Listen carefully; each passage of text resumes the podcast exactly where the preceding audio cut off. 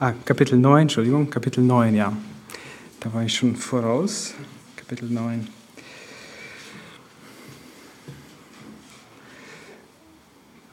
Ja, da heißt es, wer aber einen der Kleinen, die an mich glauben, Anstoß zur Sünde gibt, für den wäre es besser, dass ein Mühlstein um seinen Hals gelegt und er ins Meer geworfen würde.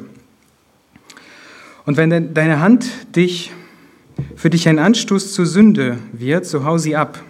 Es wäre, es ist für dich besser, dass du als Krüppel in das Leben eingehst, als dass du beide Hände hast und in die Hölle fährst, in das, in das unauslöschliche Feuer, wo der Wurm nicht stirbt und das Feuer nicht erlischt.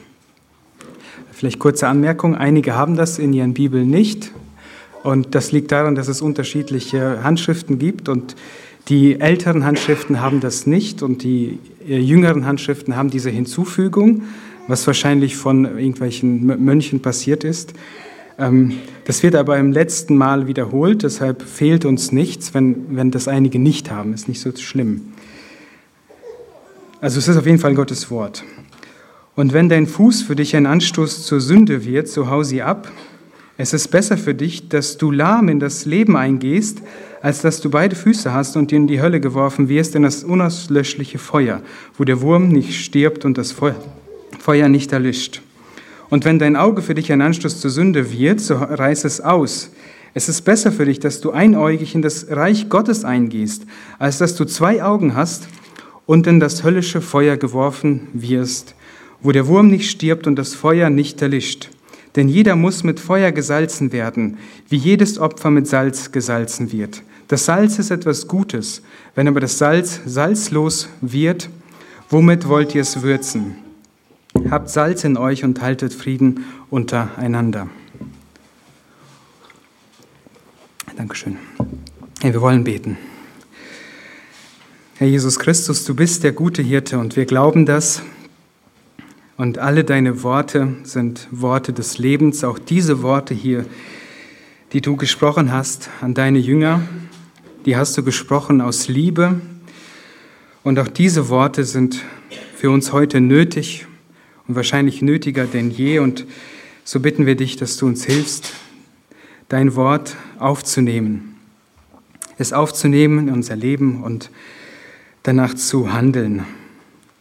Ja, helf uns heute beim, beim Reden und hilf uns beim Hören und bewirke durch dein Wort heute in uns dass wir dir näher kommen, geheiligt werden, dass Menschen zum Glauben kommen an dich.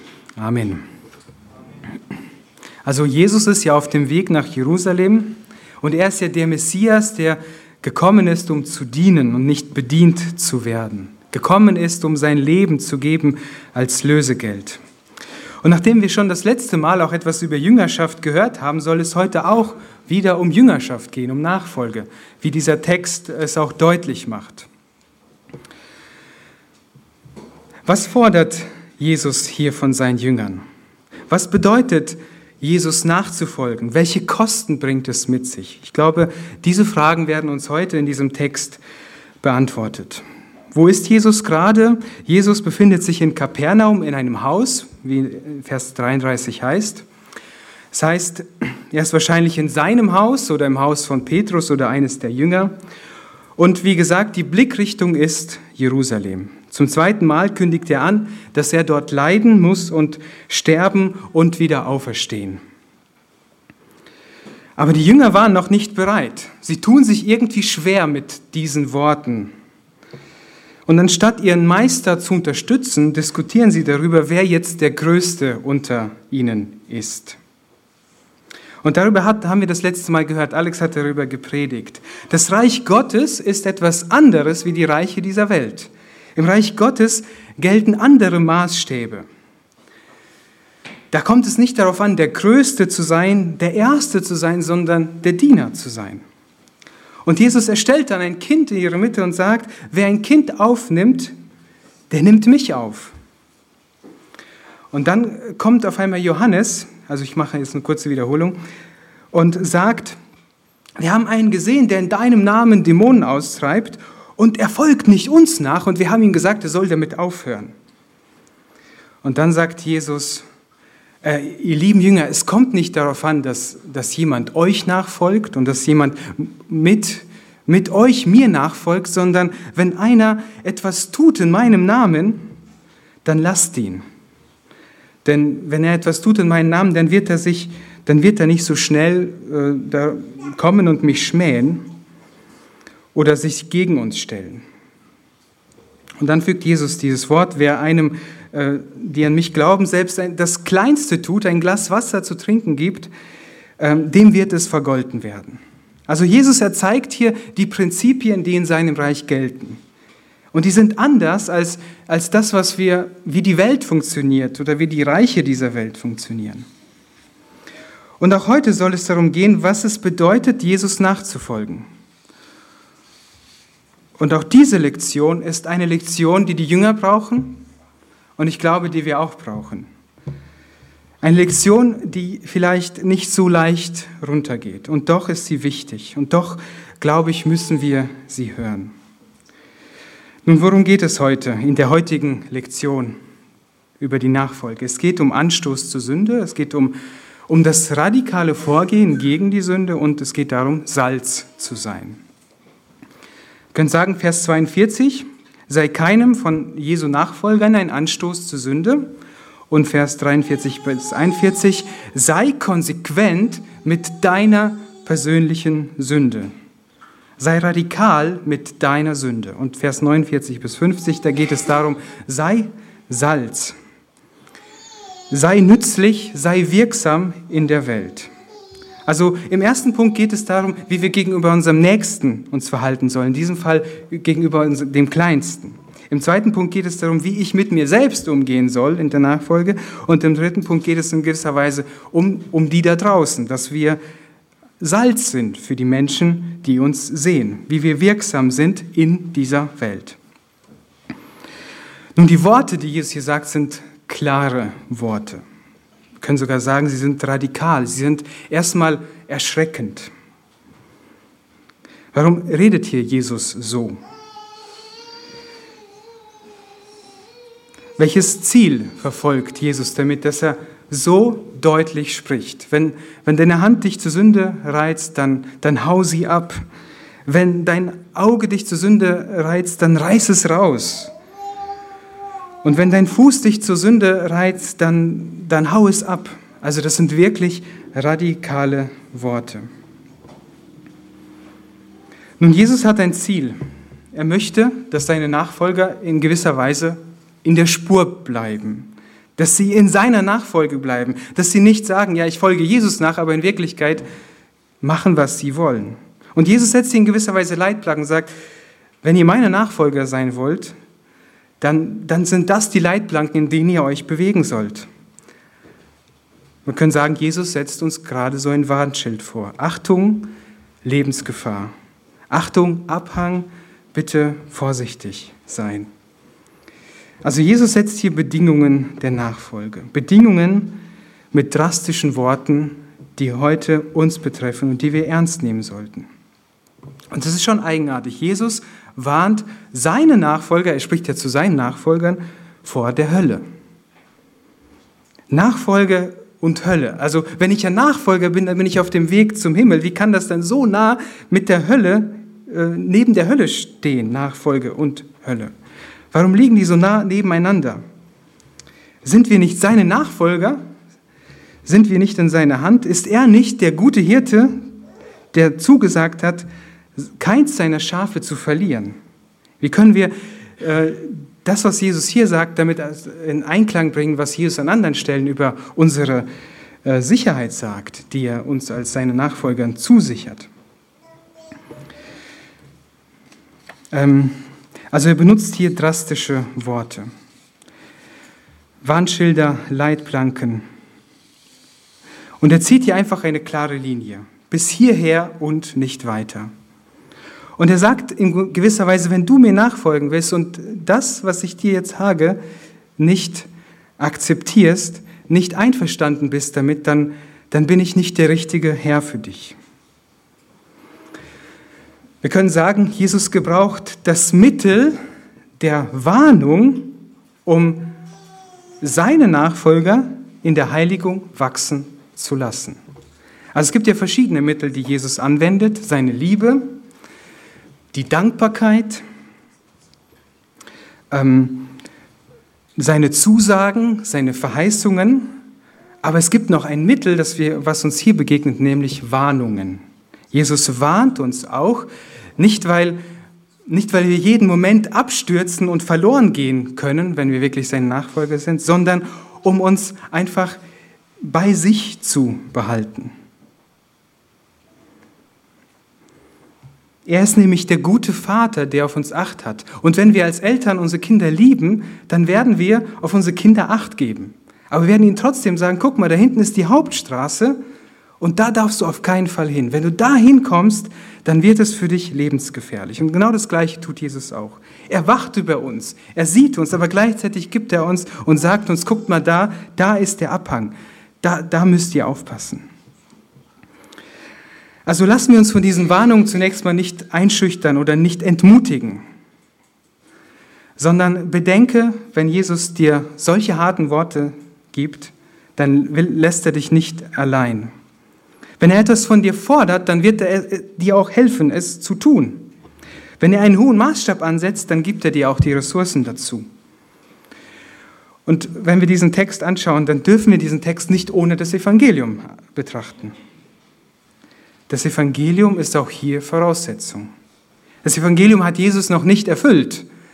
Und trotzdem dürfen wir diesen Text nicht ohne das Evangelium sehen, dass er alleine uns vor Sünde und der Hölle rettet und nicht wir durch unser radikales Vorgehen. Augustinus hat in seinen Gebeten mal gebetet, gib, was du befiehlst und dann befiehl, was du willst. Und genau das können wir auch beten. Gib uns das, was du befiehlst, und dann befiehl, was du willst. Also Jesus, er, er lässt uns nicht allein, wenn er uns Anforderungen in der Nachfolge ähm, hinstellt, sondern er, er hilft uns auch. Was gibt er? Nun, er gibt uns Leben, er gibt uns Vergebung, aber er gibt uns auch Gnade, Hilfe und Befähigung. So, kommen wir zu dem ersten Punkt. Sei keinem von den Kleinen, äh, die an ihn glauben, ein Anstoß zur Sünde. Vers 42. Ähm, da spricht Jesus von den Kleinen, die an mich glauben. Wer ist mit diesen Kleinen gemeint? Man könnte denken, okay, hier geht es um Kinder, weil Jesus davor schon mal ein Kind in die Mitte gestellt hat und gesagt hat, wenn ihr ein Kind aufnehmt in meinem Namen, dann nehmt ihr mich auf. Es könnte sein, aber ich denke, es geht hier nicht in erster Linie um Kinder, die noch nicht erwachsen sind, sondern es geht hier um äh, die Kleinen, die im Glauben sind. In gewisser Weise sind wir alle, sollten wir sein wie die Kinder und sollten alle von uns selber nicht viel halten und uns selber als Kleine betrachten. Also keiner soll zu hoch von sich denken. Somit können wir sagen, damit ist jeder gemeint. Und doch denke ich, dass Jesus hier in spezieller Weise ähm, junge Gläubige meint. Junge Gläubige, die noch ungefestigt sind, die noch unreif sind, schwach, die noch nicht ähm, so viel wissen, ähm, Gläubige, die leicht verführbar sind, vielleicht sogar leichtgläubig, solche, die Wackelkandidaten sind und äh, leicht umfallen könnten und abfallen könnten. Die vielleicht nicht so gut zu unterscheiden wissen, was gut und böse ist, die noch nicht gefestigt sind in der Lehre der Bibel, die noch nicht so gut unterscheiden können, was ist das wahre Evangelium und wo, wo, wo grenzen wir uns schon, wo gehen wir schon vom Evangelium weg, wo wird das schon zu einem falschen Evangelium. Gläubige, die noch schwach in ihrem Gewissen sind und in der Gefahr stehen, Dinge zu tun, die, ähm, die vielleicht für andere erlaubt sind, wo aber ihnen das Gewissen ähm, es verbietet. Also Gläubige, die einen besonderen Schutz und eine besondere Fürsorge brauchen. Und Jesus, er, er stellt mit dieser Warnung auf ähm, seine besondere Liebe und Fürsorge für die Schwachen und die Kleinen im Glauben. Und er sagt, diese Kleinen, die, auf die sollt ihr ganz besonders Acht geben. Auf die sollt ihr achten. Und er, schützt, er, er zieht so gesehen einen Schutzschirm um sie und sagt, diese, das sind diejenigen, auf die ich ganz besonders achte. Und es wäre für euch besser, wenn ihr, wenn ein Mühlstein um euer Hals gehängt werden würde und ihr in der Tiefe des Meeres versenkt werden würdet, als dass ihr einen dieser meinen, meiner Kleinen einen Anstoß zur Sünde gebt. Also Jesus zeigt hier, dass er sich besonders um die Schwachen im Glauben kümmert und dass sie ihm ein besonderes Anliegen sind. Und wenn sie ihm ein besonderes Anliegen sind, dann sollten sie es auch uns sein. Und diese Haltung gegenüber den Kleinen, wenn wir einfach schauen, was die Jünger so getan haben, die war ja noch nicht da, oder? Die Jünger, die haben darum gestritten, wer der Erste ist und Kinder und äh, vielleicht einer, der dann nicht mit ihnen geht, den, den haben sie verurteilt und ihn versucht davon abzuhalten. Also diese Haltung war noch nicht bei den Jüngern vorhanden und deshalb musste Jesus ihnen darauf hinweisen, hier, mein lieben Jünger, wenn es mal weitergehen soll mit uns, dann darf es nicht so bleiben. Wenn die Gemeinde weiter wachsen soll, dann müsst ihr diese Kleinen aufnehmen. Dann müsst ihr euch um sie kümmern. Und stellen wir vor, diese, diese Einstellung, die die Jünger hier am, an den Tag gelegt haben, die würde weiter bestehen in der Gemeinde dann wäre die Gemeinde schnell vorbei, dann wäre es schnell zu Ende. Aber wir sehen, dass es nicht dabei geblieben ist, sondern dass die Apostel wirklich Männer geworden sind, die sich um die Herde gekümmert haben, die sich wirklich auch um den Einzelnen gekümmert haben. Und wenn wir einfach sehen in, der, in den Briefen, dann sehen wir diesen Geist, den Geist, füreinander da zu sein, für die Schwachen da zu sein, füreinander zu sorgen, aufeinander Acht zu geben. Und Jesus nennt die Strafe, die habe ich auch gerade schon erwähnt. Was, und er sagt, es wäre besser, wenn ein Mühlstein äh, um deinen Hals gehängt werden würde und du in die Tiefe des Meeres versenkt werden würdest, als dass du ein dieser kleinen ein Anstoß zur Sünde bist. Nun, ein Mühlstein, das waren Steine, mit denen man damals Weizen gemahlen hat. Es gab solche kleinen Handmühlen im Haushalt, aber dann gab es auch diese großen Handmühlen, äh, diese großen Mühlen, die dann nur von, von einem Esel oder so äh, betrieben werden konnten oder von einem so starken Mann wie Simson. Wir kennen die Geschichte, der auch dazu verurteilt wurde. Und, wenn, und Jesus meinte diese großen Steine. Also er spricht wirklich in radikalen Bildern und meint, also wenn du, es wäre für dich besser, dass so ein riesiger Stein um deinen Hals gehängt werden würde und du in die Tiefe des Meeres versinkst, als dass du ein meiner Kleinen ein Anstoß zur Sünde bist. Und wir sehen diese Einstellung auch bei Paulus. Paulus sagt, er würde lieber sterben, als einem Gläubigen ein Anstoß zur Sünde zu sein. Oder er würde lieber nicht sterben, sondern er würde lieber im Leben kein Fleisch mehr essen, als einem ein Anstoß zur Sünde zu werden. Das schreibt er in Korinther, 1. Korinther 8. Und da ging es um Götzenopferfleisch. Es gab Götzenopferfleisch und einige hatten die Erkenntnis, es gibt ja gar keine Götzen, also kann ich ja das Götzenopferfleisch essen und ist ja auch billiger. Und, ähm, und, und dann gab es Gläubige, die damit ein Problem hatten. Die hatten gesehen, okay, der, das ist ja Götzenopferfleisch und ich war mal Götzendiener und wenn ich jetzt Götzenopferfleisch esse, äh, bringe ich damit nicht irgendwie eine gewisse Ehre und Anbetung den Götzen da, die ich mal, die ich jetzt verleugnet habe. Und, und dann sieht, er, sieht diese Person ein, der das tut, weil, er, weil es ihm nichts ausmacht, und macht dann das Gleiche.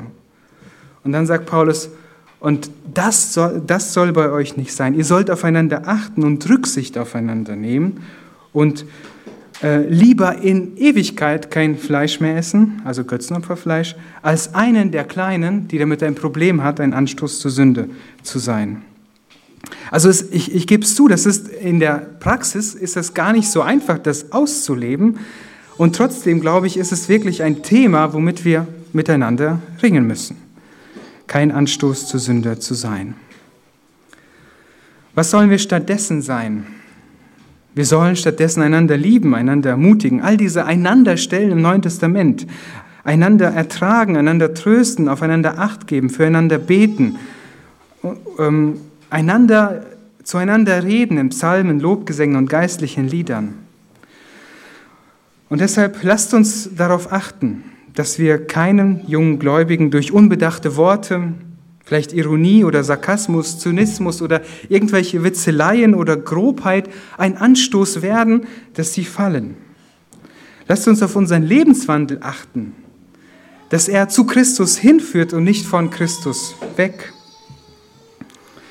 Und lasst uns mit Sorge darauf bedacht sein, dass junge Gläubige wachsen in der Lehre der Erkenntnis, in, in der Erkenntnis Gottes, im Evangelium. Und dass sie immer mehr, immer mehr gefestigt werden und mündige Christen werden.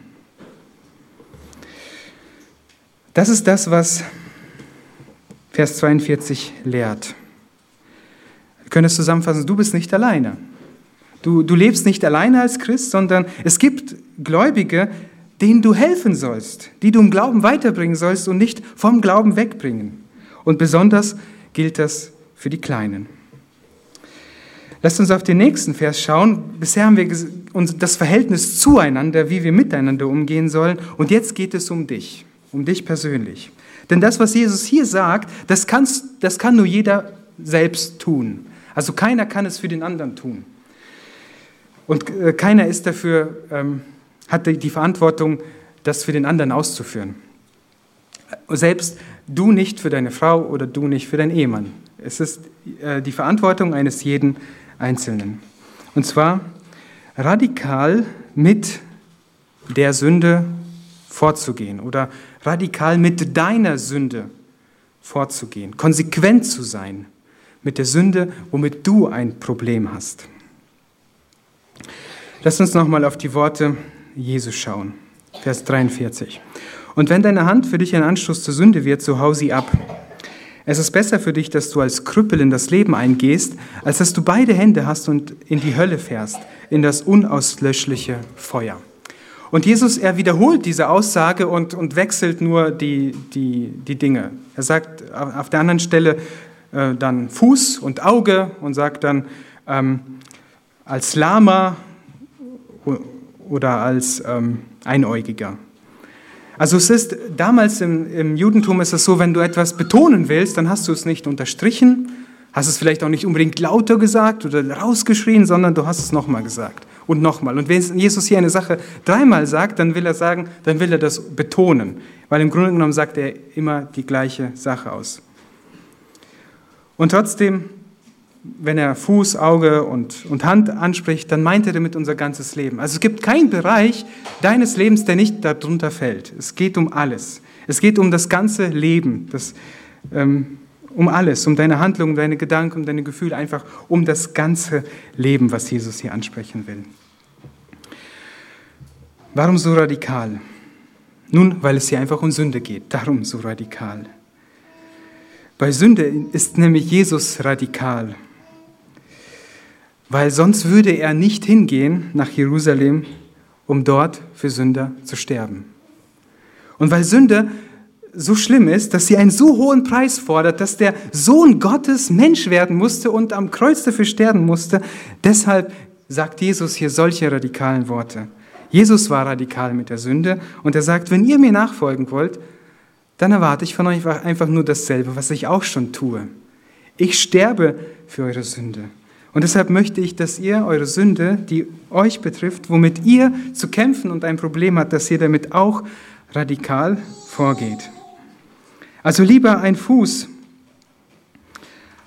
ein Auge, eine Hand zu verlieren und in das Leben einzugehen, in die ewige Freude bei Gott, als mit Hand, mit Fuß, mit Auge in das ewige Feuer einzugehen.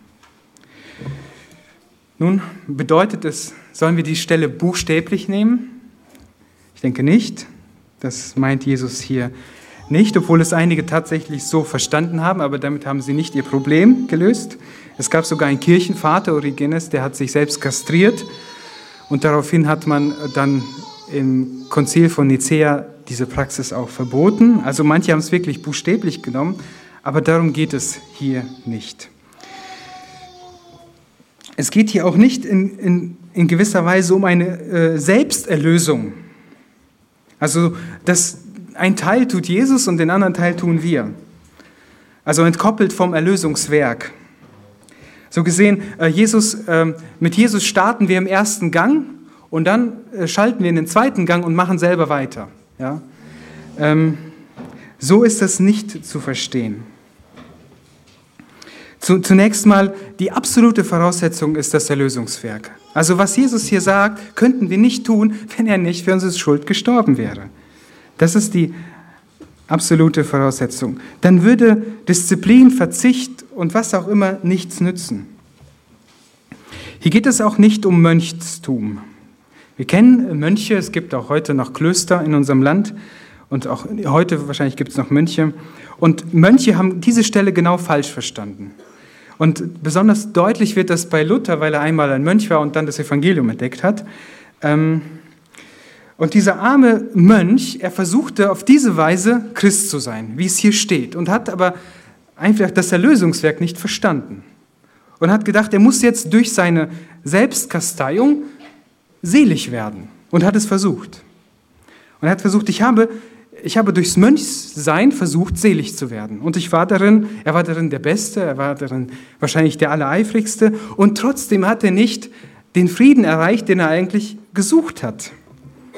Weil er es nicht auf der Grundlage des Evangeliums getan hat. Und dann später, wo er auf einmal beim Studieren der Bibel entdeckte, der Gerechte wird aus Glauben leben und dann diese Vergebung in Anspruch genommen hat, als er das Evangelium entdeckt hat, und gemerkt hat, der Gerechte wird aus Glauben leben, dann erst verstand er eigentlich, was es bedeutet, das zu leben. Also diese Stelle, die, kann, die können wir nicht ohne das Evangelium leben. Die kann nicht ohne losgelöst davon betrachtet werden. Und da hilft uns der Römerbrief. Der Römerbrief beginnt ja mit dem Evangelium und dann irgendwann mal in Kapitel 8 im 13. Vers, diese Stelle müsst ihr euch merken, da spricht Paulus genau darüber, was Jesus hier sagt. Und so müssen wir das verstehen, wie Paulus es uns in Römer 8, 13 auslegt. Lass uns das mal aufschlagen.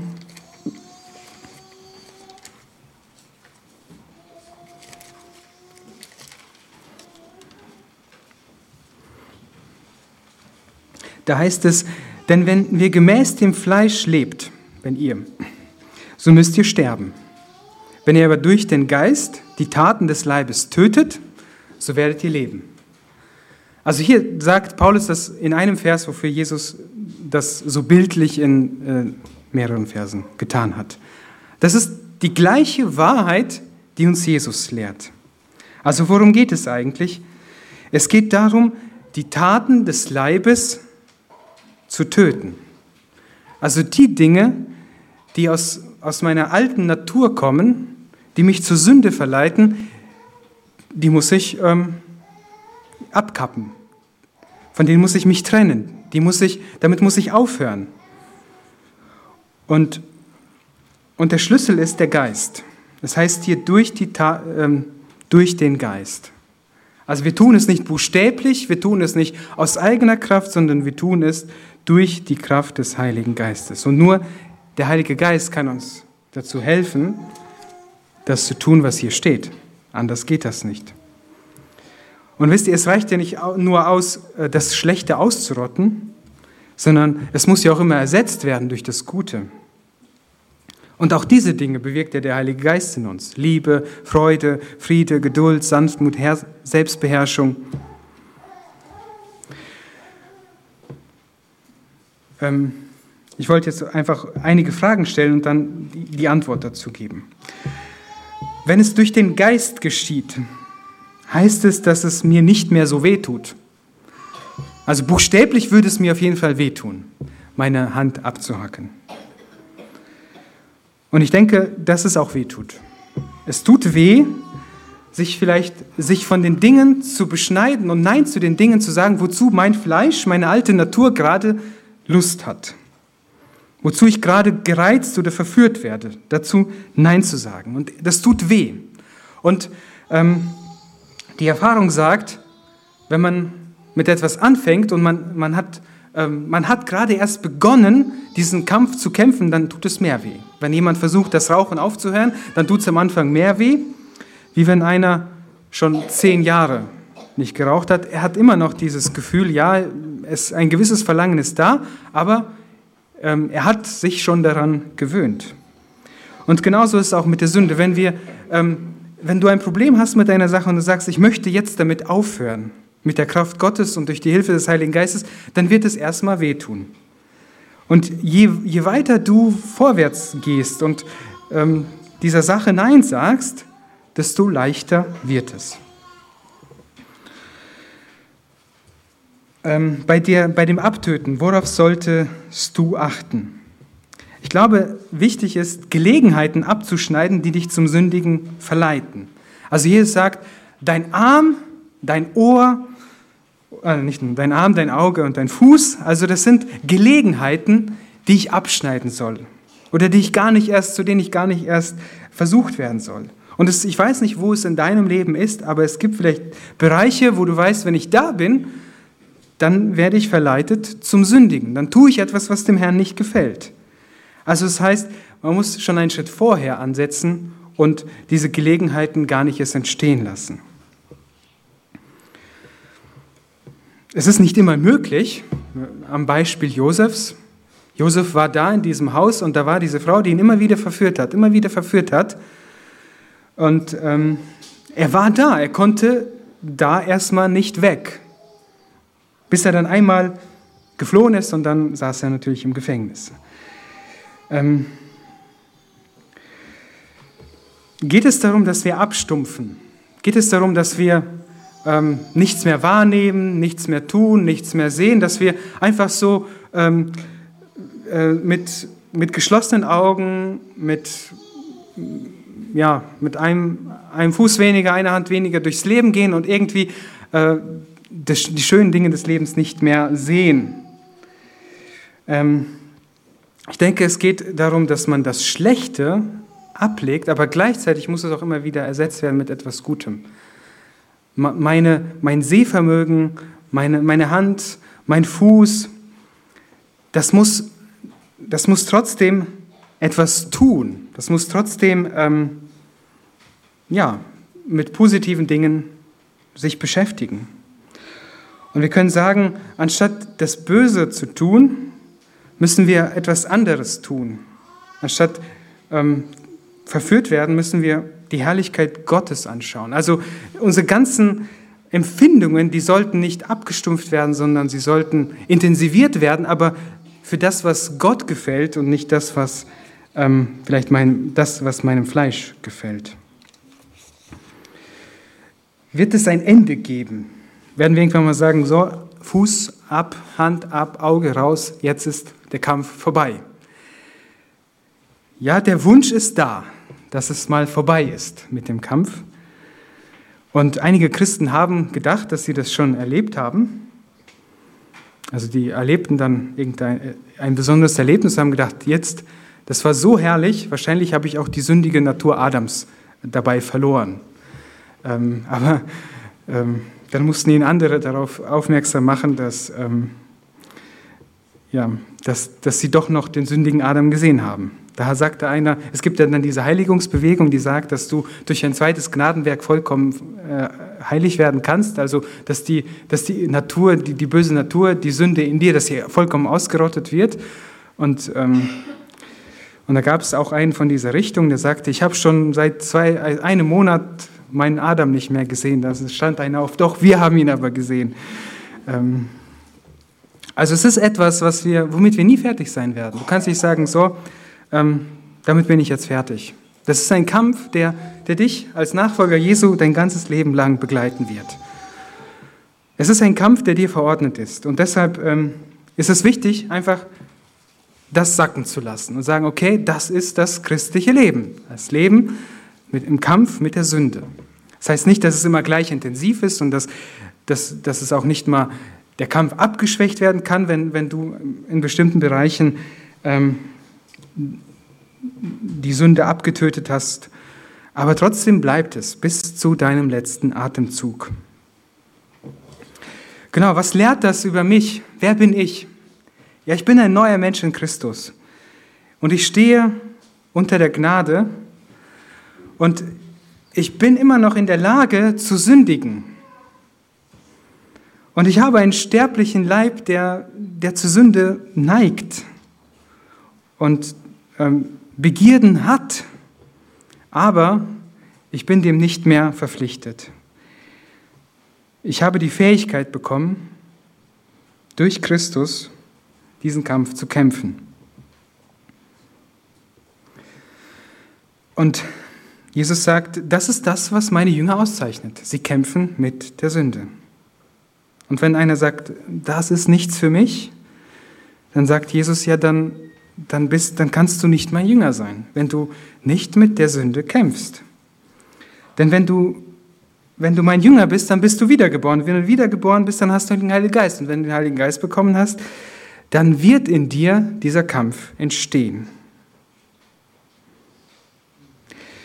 Mit diesen Worten sagt Jesus dir, schließe keinen Friedensvertrag mit der Sünde, sondern kämpfe mit dir, mit deiner ganzen Kraft und bewirke deine Errettung mit Furcht und Zittern. Zum letzten Punkt, der ist auch kürzer. Ähm, und der hängt auch in gewisser Weise mit dem vorherigen zusammen. Hier geht es um eine Feuerprobe und hier geht es um Opfer und, und und Feuer und Salz, also auch ähnliche Bilder wie vorher auch. Und Jesus sagt hier, dass jedes Opfer muss durch, ähm, durch Feuer gehen. Und ähm, am Ende muss Salz da sein. Also er spricht hier davon, dass es wichtig ist, dass wir als, also dass wir als Nachfolger, wir werden durch äh, Feuerproben gehen, wir werden Leid erleben, wir werden Versuchungen erleben. Und wenn wir da durchgehen, dann soll am Ende ähm, das Salz hervorkommen. Dann soll am Ende nicht irgendwie was Fades übrig bleiben, sondern es soll ein, ein guter Geschmack entstehen. Und er sagt zu mir gesehen, der Umgang, wie ihr euer Leben führt, der führt entweder dazu, dass ihr fade und ähm, nutzlos seid, oder wenn ihr durch diese ganzen Prüfungen durchgeht, dann führt es dazu, dass ihr salzig seid, wirksam seid und nützlich seid. Also wie können wir gegenüber der Welt wirksam sein, indem wir durch die Prüfungen, die wir gehen, mit Freuden durchgehen, also salzig bleiben und Frieden untereinander bewahren. Das hat uns ja auch Ron vor zwei Wochen gesagt, dass die Welt, die guckt ganz genau, wie Christen sich verhalten. Leben Christen in Frieden miteinander. Das ist das, was die Welt nicht hat. Und sie wird gucken, wie leben wir miteinander. Und Jesus sagt, wenn ihr meine Nachfolger seid, dann haltet Frieden untereinander. Also keiner sprach so deutlich über Hölle wie Jesus. Für Jesus war Hölle eine Realität und er ging an das Kreuz, um für die Strafe, um die Strafe der Hölle für sein Volk auf sich zu nehmen. Und der einzige Grund, warum du gerettet bist, ist sein Erlösungswerk, ist nicht dein Tun nicht dein Abtöten der Sünde. Das Abtöten der Sünde in deinem persönlichen Leben kannst du nur tun, weil die Sünde bereits besiegt ist. Und deshalb ruft uns Jesus auf, mit der Sünde keinen Frieden zu machen. Aber die Hölle ist ein schrecklicher Ort. Ein Ort, an dem der Wurm nicht stirbt und das Feuer nicht erlischt. Und in Israel gab es diese, diese Müllverbrennungsstätte im Tal Ben Hinnon, die hat man, die war vorher eine Opferstätte für Kinder und dann hat der König Josia daraus eine Abfallstätte gemacht und da, stand, da brannte ständig das Feuer. Und so wurde dieses, dieses Tal zum Sinnbild für die Hölle. Und Jesus warnt dich heute mit diesen Worten, tu alles, um nicht an diesen Ort zu kommen, sondern geh zu dem, der alleine vor der Hölle retten kann. Geh zu dem, der alleine vor Sünde retten kann. Komm zu ihm heute mit Reue, mit Buße, mit Glauben und er wird dich retten und dir Vergebung schenken. Und dich zu einem Kämpfer gegen die Sünde machen, die dein Leben zerstören will. Amen. Ich möchte gern beten. Herr Jesus Christus, wir danken dir für diese Worte.